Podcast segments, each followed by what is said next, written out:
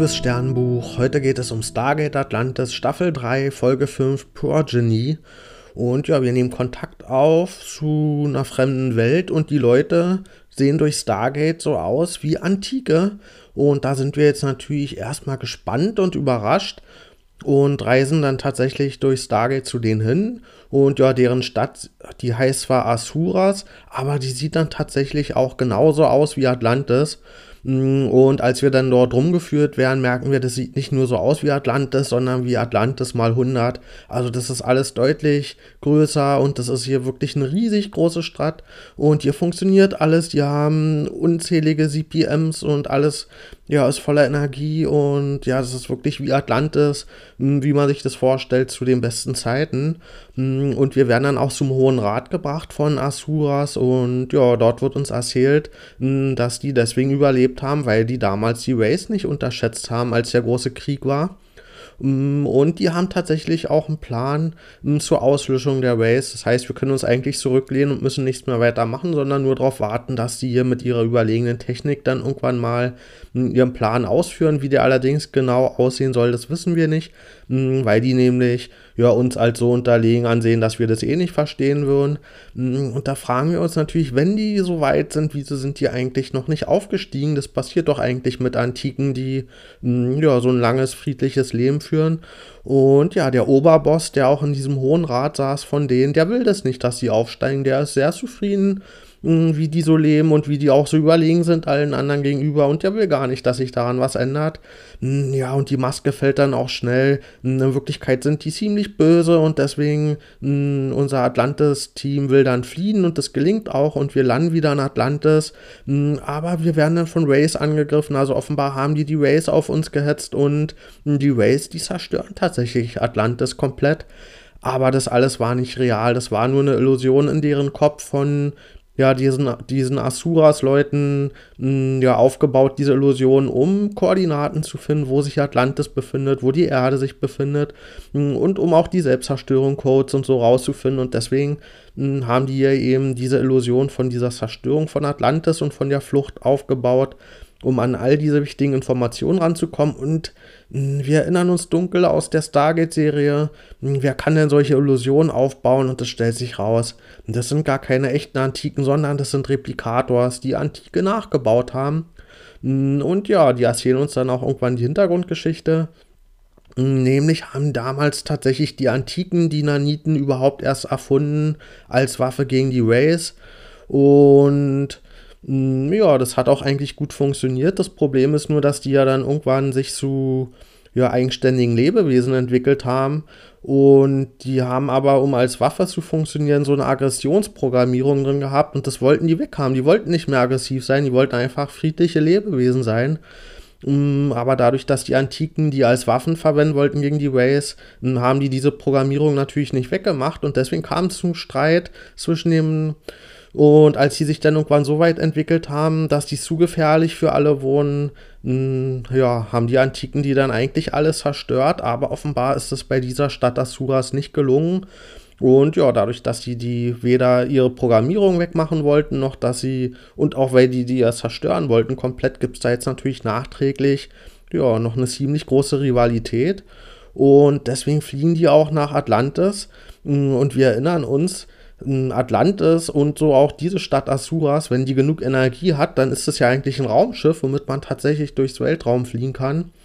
Und ja, so passiert es hier auch. Also die Stadt Asuras erhebt sich ins Weltall und fliegt nach Atlantis und will jetzt hier die letzten Spuren von diesen Rivalinnen von früher zerstören. Und ja, aber zum Glück gibt es auch ein paar Verbündete unter den Replikators hier.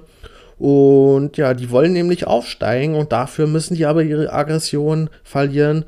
Und Rodney ist der Einzige, der schlau genug ist, um das zu machen, um die umprogrammieren zu können. Und tatsächlich gelingt es ihm auch, den Code irgendwie ja, umzuschreiben, aber das gelingt ihm nur, das bei einem von diesen Replikators dann wirklich zu übertragen, bevor die Situation eskaliert. Mm, und das gelingt zumindest uns noch, uns zu befreien mit einem Jumper und auch den einen umprogrammierten, friedlichen ja, Replikator. Und dann müssen wir aber die Stadt zerstören, Asuras im Weltraum, weil die ja ansonsten Atlantis zerstören würde.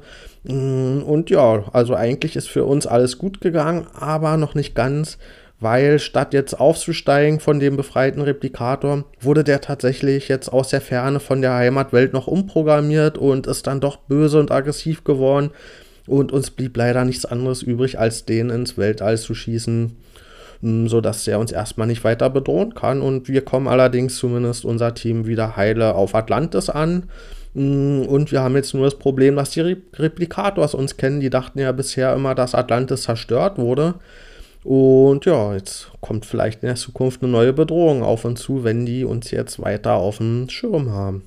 Ich gebe der Folge 9,5 von 10 Sternen. Ich fand erstmal die Optik hier sehr beeindruckend. Also diese ja, krasse Stadt, die sah wirklich beeindruckend aus und ich hätte mir das eigentlich gewünscht, dass Atlantis mh, auch so geil aussieht und dass zumindest hier die ja, Effekte und die Spezialtricks, mh, dass die im gleichen Niveau auch in unserer Hauptstadt so wären. Und das fand ich ein bisschen schade, dass es hier bei dieser einen Folge sieht man, dass das alles gut funktioniert und dass das richtig geil aussieht und dass auch plötzlich der Greenscreen und alles gut funktioniert.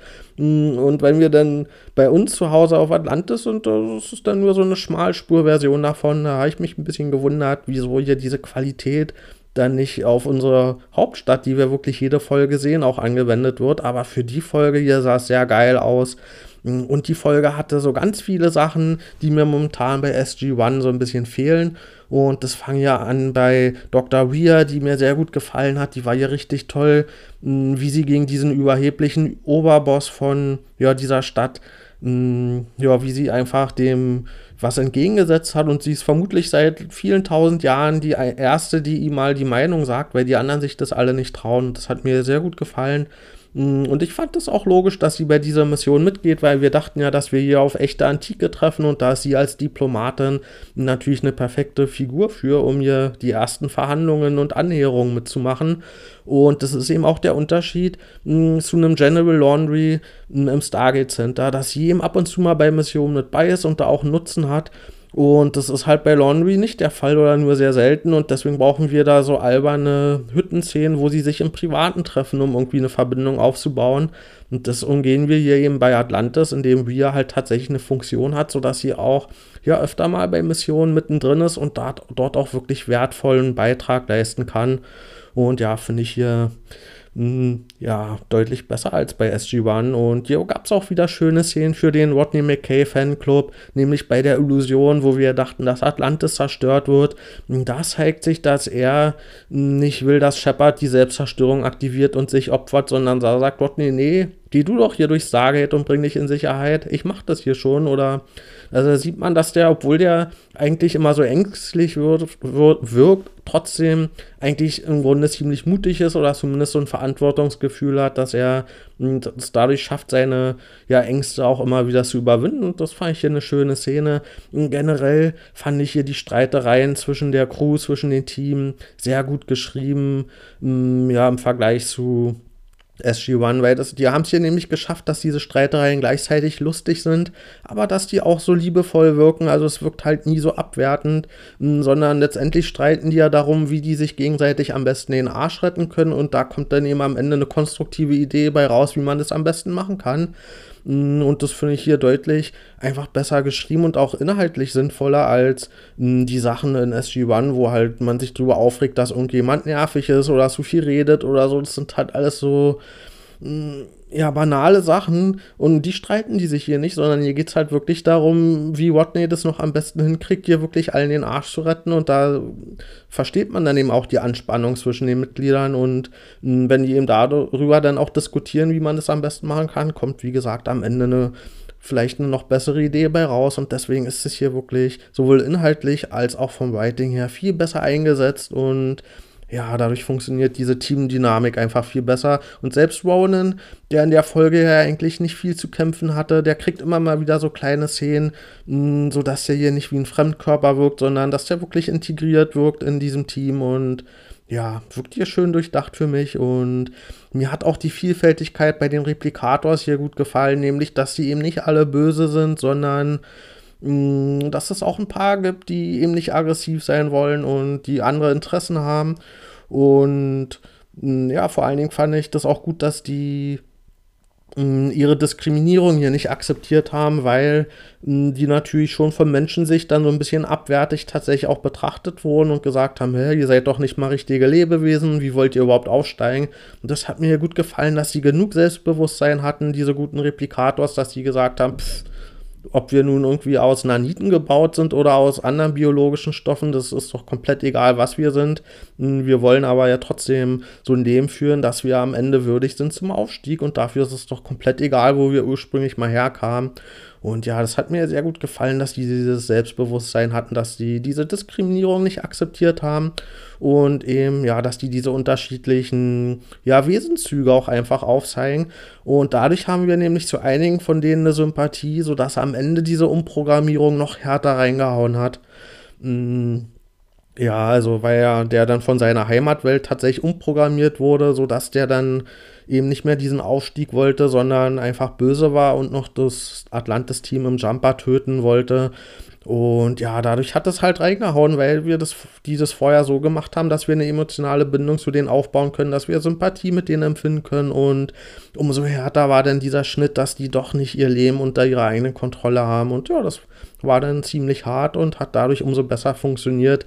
Und ja, generell fand ich bei der Folge sehr gut, dass sie mir gezeigt hat, wenn ich ab und zu mal vielleicht an manchen Folgen ein bisschen zu viel rumkritisiere und mir denke, oh, liegt es vielleicht auch an mir, und hm, vielleicht ist es ja gar nicht so schlecht. Und so eine Folge dann immer mal wieder, die zeigt dann eben, ja doch, die können das besser und die wissen, wie das geht eigentlich und man kann von so einer Folge ziemlich viel erwarten und dass es auch gerechtfertigt ist, das zu kritisieren, wenn das mal nicht abgeliefert wird.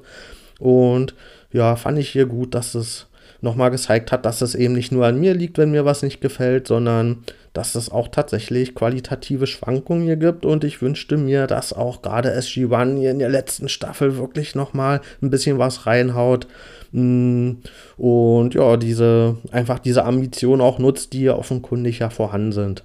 Also dann, bis bald.